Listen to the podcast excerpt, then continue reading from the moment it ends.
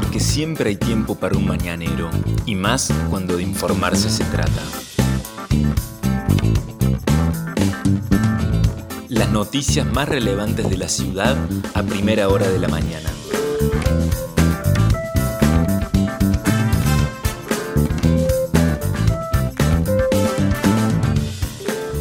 Hola, buenos días Río Cuarto. Soy la periodista Vanessa Lerner y este es El Mañanero, un podcast de otro punto digital en el que de lunes a viernes, desde las 8 de la mañana, te contamos cuáles son las principales noticias para que lo comiences bien informado.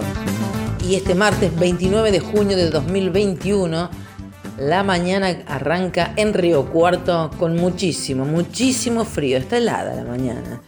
Hay una advertencia violeta por bajas temperaturas que sigue allí alertando por parte del Servicio Meteorológico Nacional. El cielo está despejado, la temperatura a primera hora de la mañana un grado dos décimas bajo cero y la sensación térmica es de 5 grados bajo cero. Muy frío. el sol salió a las 8.21 y se pondrá a las 18.21. La humedad es del 70%. El viento sopla del oeste a 11 kilómetros en la hora y la visibilidad es normal de 15 kilómetros. ¿Cuál es la máxima temperatura que está prevista para el día de hoy? 15 grados. ¿Qué dice el servicio meteorológico para los próximos días? Para mañana miércoles, una mínima de 3 grados con una máxima de 13 grados, pero va a ser una jornada de mucho viento. Todo el día está previsto que haya viento norte que podría alcanzar ráfagas de hasta 50 kilómetros en la hora con un cielo parcialmente a mayormente nublado. Para el jueves está previsto un cielo parcialmente nublado con una mínima de 2 grados y una máxima de 17 grados. Y para el viernes 4 grados la mínima y la máxima 16 grados. También, eh, por lo que dice el Servicio Meteorológico Nacional, no habría vientos en superficie que ocasionaran las molestias que ha ocasionado en estos últimos días aquí en Río Cuarto y que provocó estas muy bajas temperaturas que se están dando como la de hoy, que reiteramos comienza con menos un grado dos décimas y una sensación térmica de 5 grados bajo cero. Abrigarse entonces si tienen que salir. Estas son las principales noticias del día. COVID-19. Río Cuarto notificó este lunes solamente 13 casos confirmados. Es un número mm, relativo que eh, no se puede tomar como es la foto real porque eh, hay localidades de la región que tienen muchísimos menos habitantes que Río Cuarto y sin embargo tienen más casos reportados en la jornada del día de ayer. Hoy se podrá conocer un poco mejor cómo los martes suele ser es de los días en que eh, los números ya son más normales. Los datos del Ministerio de Salud de la provincia de Córdoba y de la municipalidad indican entonces 13 casos nuevos. El total de casos es de 20.553. No se notificó ningún fallecimiento. Las muertes totales 340 personas, según datos oficiales de la municipalidad al 27 de junio. Los casos activos confirmados 1.868. Operativo Identificar los hisopados y los test de antígenos se realizan hoy en Vecinal Pizarro, ubicada en Remedios de Escalada 586, de 9 a 12 de la mañana y por la tarde de 14.30 a 17.30 horas en la vecinal Banda Norte, ubicada en Avenida Marcelo T. de Alvear 833. En ambos casos, recuerden que hay que eh, concurrir a estos lugares y en el momento les dirán cuál es el test que según los síntomas que refieran, se les va a realizar. También sigue funcionando el puesto de la provincia allí en el Galpón Blanco del Andino de lunes a sábado de 9 a 18 horas. También la municipalidad informó a la ciudadanía que el proceso de inscripción para recibir la vacuna contra el COVID-19 es exclusivamente digital y que no requiere el envío de datos por vía telefónica. Por lo tanto, cualquier información personal solicitada por teléfono para recibir la vacuna constituye un intento de estafa. En ningún caso se solicita el número de una cuenta bancaria. Nunca faltan los vivos que también en estas cuestiones buscan sacar una tajada. Identificar vacunación. Ya están funcionando los puntos de inscripción en las vecinales de la ciudad para las personas que quieran consultar e inscribirse para ser vacunados Hasta el viernes, los tres puntos fijos estarán ubicados en las vecinales San Eduardo, ubicada en Luis Renaudi 2727 en el sur de la ciudad, en la vecinal Peirano, Yapeyú 619 en barrio Alberdi y en Residencial Norte, Costa Rica y San Luis en Banda Norte. Estos puntos brindarán atención de 10 a 13 horas y están destinados a personas de entre 18 y 60 años que quieran recibir su vacuna y por algún motivo no hayan podido completar el proceso de inscripción. Quien concurra para inscribirse tiene que llevar su DNI y un teléfono celular. En el caso de las personas con discapacidad, con comorbilidades eh, o mujeres embarazadas, también deben adjuntar un certificado correspondiente. Recuerden que también está disponible para inscribirse el punto digital del Andino de lunes a viernes de 8 a 13 horas.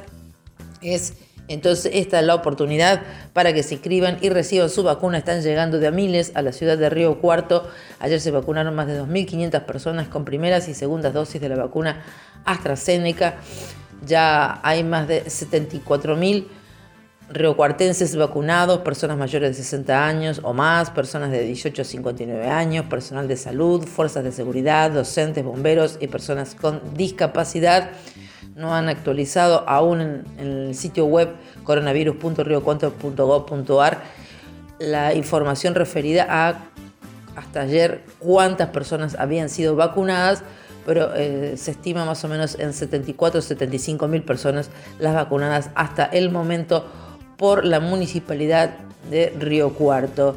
La línea gratuita para consultas sobre COVID-19 sigue siendo el 0800 444 54 54 0800 444 5454.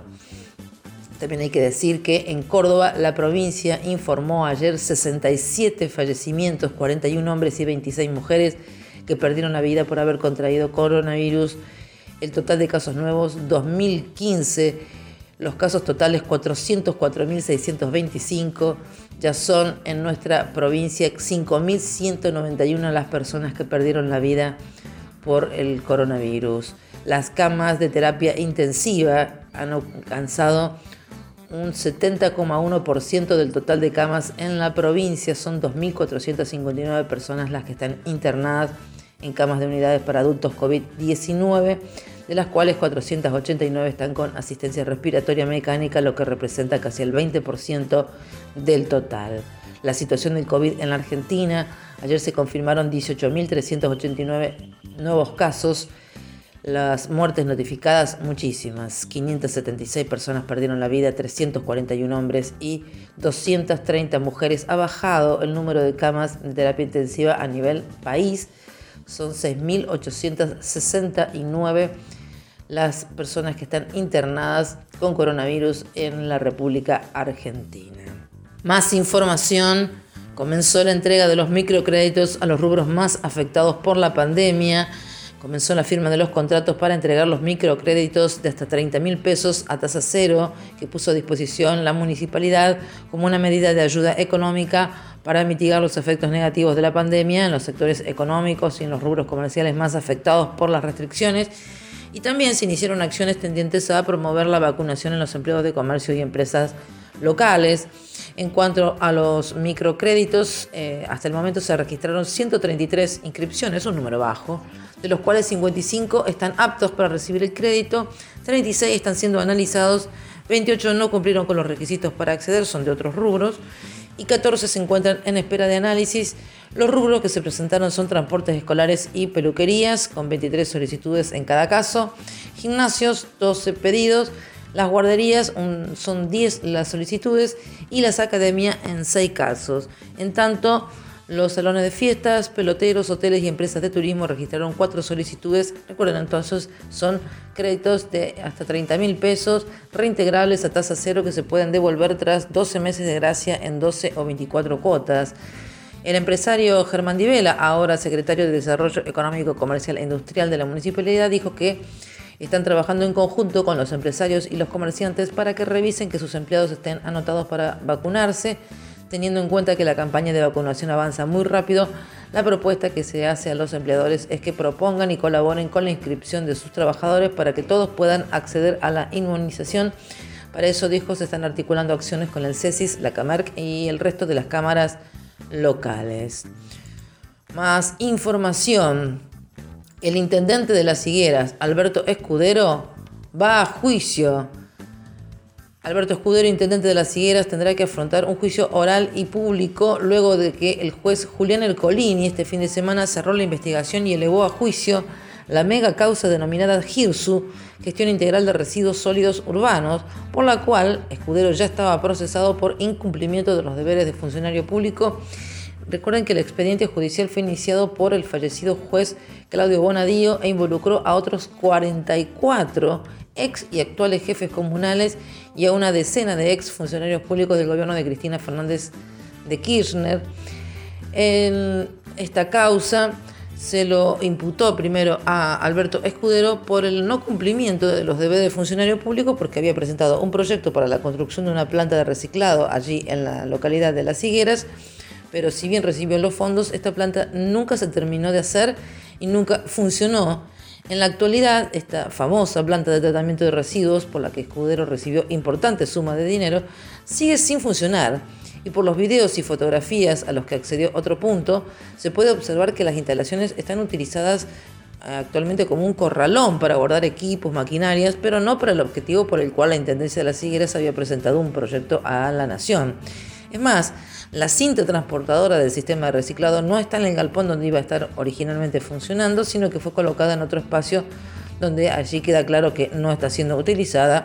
Está todo abandonado prácticamente y esto se puede observar ingresando a www.otropunto.com.ar el informe completo con videos y fotografías, además de la documentación donde está allí la requisitoria del juez de elevación a juicio por la cual entonces Alberto Escudero, el intendente de La Higueras, tendrá que responder en este juicio oral por defraudación con fondos públicos. Toda la información en nuestro sitio web. Estas fueron las principales noticias que tenés que saber para comenzar el día. Escuchanos todas las mañanas, de lunes a viernes, ingresando a nuestra web. El Mañanero es un podcast con producción técnica de Alejandro Floriani y la producción periodística del equipo de Otro Punto Digital. Mi nombre es Vanessa Lerner. Nos encontramos mañana.